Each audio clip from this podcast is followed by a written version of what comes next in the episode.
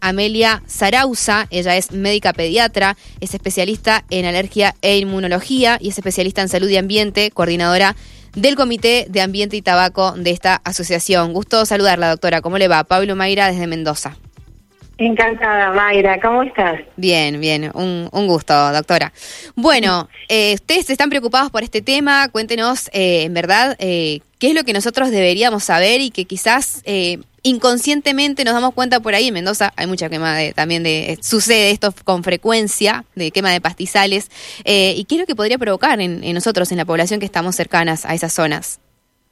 Bueno, lamentablemente el tema de la quema de pastizales es una asignatura pendiente que tenemos como, sí, no solo como país, ¿no? Pero bueno, a grandes rasgos podemos decir que primero tenemos que pensar en que el humo por la quema de pastizales es un importante irritante de la vía aérea, ¿no? Produce irritación en los ojos, en la nariz, en la garganta, afecta la vía aérea tanto superior como inferior, ¿sí? Pero además, además del humo, tenemos las cenizas derivadas de la quema. Las cenizas emiten, se conforman como material particulado y material particulado es de muy pequeño tamaño, son menores a 10 micras, con lo cual pueden impactar directamente en el árbol bronquial y alterar todo el intercambio de oxígeno. Más allá de toda esta explicación tan técnica, lo que les puedo decir a nivel clínico es que produce irritación ocular, rinitis, que es esa, sensación de agüita que cae de la nariz, estornudos. A nivel de la garganta tenemos una tos irritativa que es bastante molesta y espasmódica y además en la vía aérea baja tenemos todo lo que es exacerbación de patologías persistentes, como sea, por ejemplo, asma, eh, POC, que es la enfermedad pulmonar obstructiva crónica, y también predisposición para alguna infección respiratoria, como neumonía, neumonitis, etcétera. En realidad es amplio el abanico. No sé si me llego a explicar bien. Sí, doctora, sí. Eh, en el caso de, aquellas personas que ya tienen eh, enfermedades importantes, eh, que son quizás de, riesgo, ¿esto, ¿esto es peor, la exposición a estos humos? Sí, totalmente, totalmente, porque este, ya una patología de base estamos teniendo un factor que es este irritante, entonces eso produce crisis asmáticas, reagudización de enfermedades obstructivas, es realmente para preocuparse. Por eso es muy importante que los pacientes que tienen una patología respiratoria de base no dejen de consultar con su médico de cabecera, con su alergólogo, que es el que les puede dar las este, digamos, indicaciones del caso. Es, fundamental el uso de barbijo, el, tema de no discontinuar la medicación si es que tienen una medicación de base. Doctor, sí. ¿Sí? Eh, justamente, no, justamente sobre lo que está diciendo. Eh, a ver, eh, sabrá usted que hay algunos casos en el que eh, las víctimas o las personas que sufren estas patologías no pueden escapar de algunos lugares donde se queman pastizales. Eh, quizás las malas personas del campo o las personas que están cerca de ese trabajo. algo dijo del uso del barbijo. yo le quería preguntar qué acciones o qué puede llegar a hacer esa persona que no puede evitar de estar en una zona donde se queman pastizales, por ejemplo, y que sufre con esa patología. Bueno, ese es el problema, porque las medidas que podemos hacer son paliativas.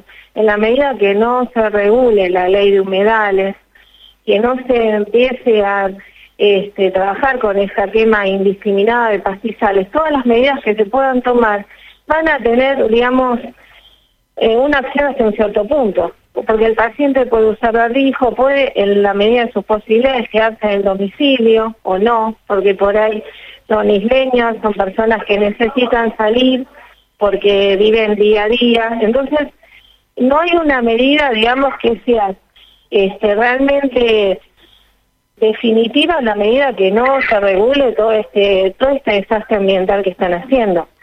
Todo lo, lo que se puede hacer es lo que yo les dije.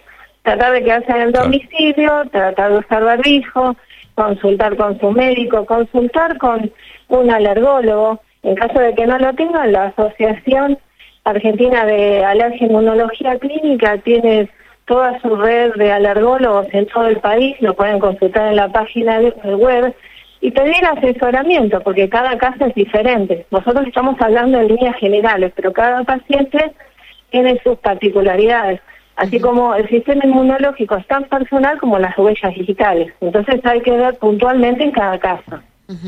Hay zonas que por ahí se, quizás se mezclan, estas quemas quizás se hacen en, en zonas en donde hay parques o puede haber gente haciendo actividad física y demás. Eh, esto también es una contraindicación, ¿no? Por ahí quizás uno está corriendo. Por supuesto, porque vos pensás que todas estas partículas son arrastradas por el viento. Entonces, si todo esto viene, por ejemplo, desde el delta del Paraná, ya con el viento del norte, esto ya no queda en el, río. Entre Ríos, Corrientes, Rosario llegó a Buenos Aires y además hay miles de focos de quemas en todo el país. Entonces es muy difícil de controlar. O sea, además de las medidas que podemos tomar, que son importantes, también es importante este, hacer el control ambiental, porque si no hacemos control ambiental, por más aerosol, por más inhalador que usen, por más seguimiento, no, o sea, el, cuadro se va a seguir exacerbando. Claro. Doctora, ¿en los últimos años han incrementado estas alteraciones respiratorias, alergia o algún otro tipo de patología? Totalmente, totalmente. De hecho, se dice que para el 2050 la mitad de la población mundial va a ser alérgica. Y yo como pediatra, de, cada cuatro niños que veo, uno es alérgico. Mira vos. Eh, y, y, a ver, ¿se, puede profundizar más sobre esto? ¿Hay tipos de alergia? ¿Qué, ¿Qué se puede saber? Sí, por supuesto. Tenemos diferentes tipos de alergias, alergias respiratorias, alergias de piel, alergias alimentarias. Siempre en toda alergia hay una hipersensibilidad, ¿no? Hay una predisposición eh, alérgica que ya viene heredada, que ya viene predispuesta genéticamente y que se exacerba ante la repetida exposición con una noxa en particular, que es diferente para cada persona. O sea, los alérgicos no son alérgicos todos a las mismas cosas. Una persona puede ser alérgica al pelo de gato y otra puede ser alérgica a los hongos de humedad. Claro. Y eh, dentro de eso hay múltiples combinaciones. Por eso es muy importante que tenga la evaluación alergológica que corresponde. seguro. Doctora, y, se viene en septiembre quizás eh, uno de los meses más complicados para estas eh, personas. Em, ¿han, ¿Se han incrementado las consultas? Eh, ¿Qué recomendaciones les, les, hace a estas personas para encarar quizás el peor mes que tienen eh, de la mejor manera?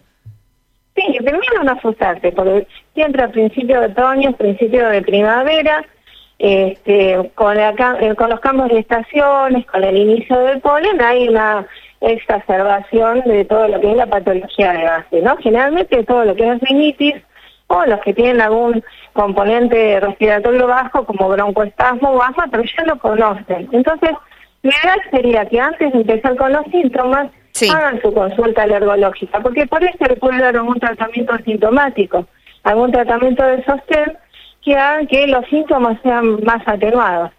Hay que tener en cuenta que la alergia es, es, un proceso crónico, que no se cura, pero sí se puede eh, mejorar muchísimo la calidad de vida y la evolución del cuadro sobre todo en los niños. Porque los niños hacen algo que se llama marcha atópica. Significa que a veces empiezan con algún trastorno en piel o algún tipo de trastorno alimentario y eso se va exacerbando con el tiempo. Entonces, si tiene el control, tiene el estudio que corresponde, se puede frenar la evolución. Y por ahí ese niño no, no llega a tener roncoespasmos, no llega a ser asmático. Muchas veces a mí me llegan tarde a la consulta, por ejemplo, cuando ya son adolescentes y han tenido hasta internaciones por asma. Y todo eso se puede evitar, teniendo el control y el seguimiento que corresponde. Doctora, muchas gracias por sus minutos. No, yo espero haber sido clara. Sí, sí, sí, sí, sí, lo hemos entendido y creo que hay un montón de temas que para, para luego molestarla más adelante, así que muchas gracias. Cuando quieran, quedo a disposición, un placer. Un abrazo muy grande para usted. Hasta luego. Un beso muy grande, hasta luego.